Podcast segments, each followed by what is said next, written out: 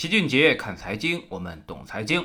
在昨天举行的一个例行会议上，一行两会的领导对于大家近期关心的热点问题做了解答，特别是关于金融科技方面，人家说道：一方面呢，支持金融业在风险可控的前提下进行合理创新，同时坚持创新是为实体经济服务，要为实体经济做贡献。我们按照金融科技的金融属性，把所有的金融活动。纳入到统一的监管范围。后来，央行副行长刘国强还特别强调，货币政策主要是三个方面。首先呢，是在量上要有一定的数量，当然不能太多，不能溢出来。另外呢，资金价格总体呈现下降趋势，要有确定性的预期。还有就是资金去哪里，要去实体经济，不要玩钱生钱的游戏。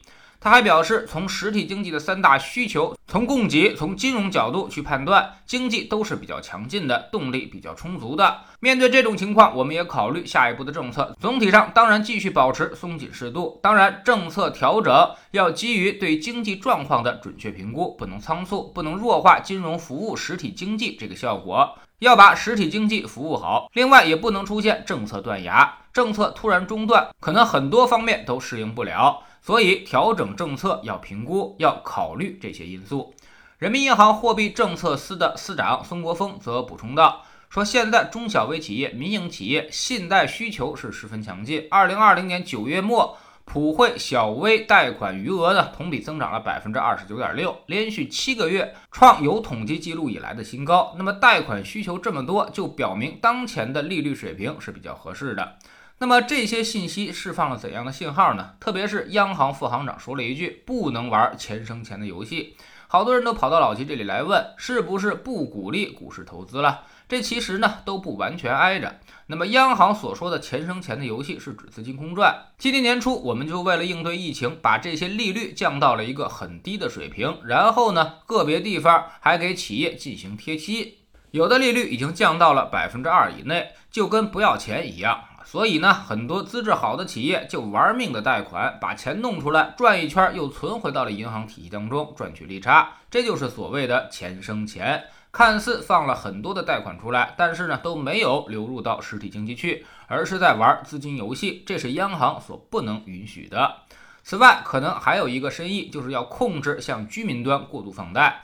结合上面提到的风险可控的情况下支持金融创新，还有前几天的公布的网络小贷新规，其实呢都是在释放一个新的信号，那就是居民端要去杠杆了。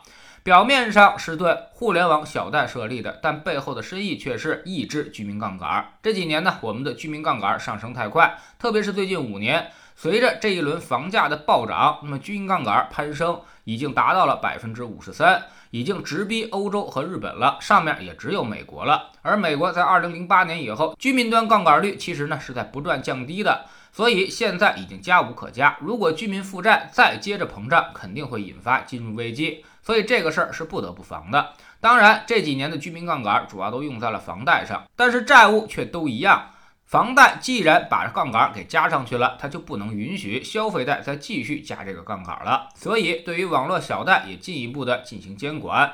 一方面控制金融风险，不能让蚂蚁这种公司放贷杠杆太高，形成系统性风险。另外呢，也是为了控制居民杠杆率，不能再雪上加霜。那么，居民杠杆被抑制之后，各种贷款都会收缩。那么，你想想，你的房子还卖得动吗？现在各地想办法，就是尽量的保证新房销售，对于二手房尽可能的限售，贷款呢也向新房倾斜。所以乍一看，房子价值好像是挺高的，有些地方房价还在上涨，但是二手房你卖一下才知道它到底有多难卖。综合来看，现在金融环境大家已经形成了一个共识，以稳为主，心里跟明镜一样。现在呢，随着这十几年的房价暴涨，我们已经身处了系统性金融风险的边缘，所以这几年才反复强调不能爆发系统性风险。我们现在就好像守着一个巨大的炸药桶，随时都有引爆的可能。哪个地方出现点火星，我们就会很紧张。毕竟四百多万亿的房地产大泡沫就摆在这儿，一旦擦枪走火，那可不是闹着玩的。所以现在禁止一切明火，规范使用火源。防止这种可以燎原的星星之火出现。现在用火只有一个渠道，那就是实体经济，做实业才能够得到金融的支持。因为实业增长可以扩大资产，降低杠杆。我们希望通过支持实体经济的发展，来逐渐缓解泡沫下的系统性风险。所以未来必将小心翼翼。投资市场的政策驱动阶段肯定已经结束了，未来利率也不会再怎么下降了，资金呢也不会更多的流入资本市场。下一阶段市场只能等待业绩驱动的爆发。其实这种业绩已经开始释放，但要等到年报披露的时候才会有明显的反应。但市场可能要比年报更快。对于我们个人投资来说，还是要坚持在市场中进行配置。目前股市、债市，别看它天天都有波动，但恰恰是最安全的地方。其他的非标债权都在央行的清理之列，逐渐拆杠杆的过程当中，是很容易发生暴雷风险的。我们已经说过无数次了，不要再去投资什么信托、私募债、非标理财这些东西了。一旦出事儿，那就悔之晚矣，就再也没有什么好办法了。知识星球齐俊杰的粉丝群，我们昨天呢复盘了一周的走势，这周热点事件其实非常多，市场呢也出现了大涨。